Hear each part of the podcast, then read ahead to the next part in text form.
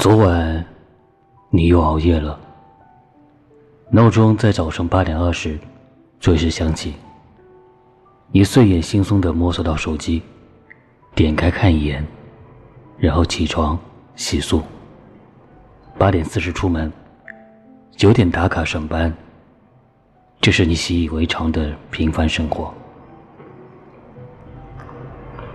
小时候的你，总以为自己会长成那种超级厉害的大人，即便不能拯救世界，也能活成自己的英雄。可是后来，你还是变成那些等在红绿灯门口、穿行在人潮里、朝九晚六的普通人。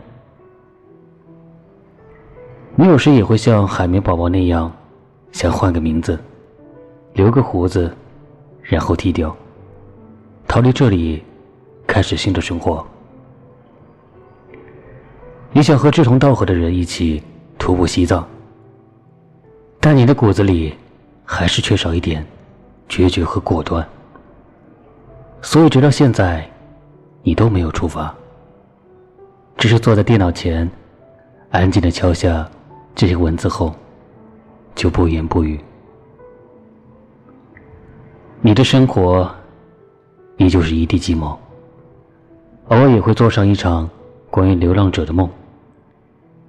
你始终相信，总有一天，你会背上行囊，走在路上。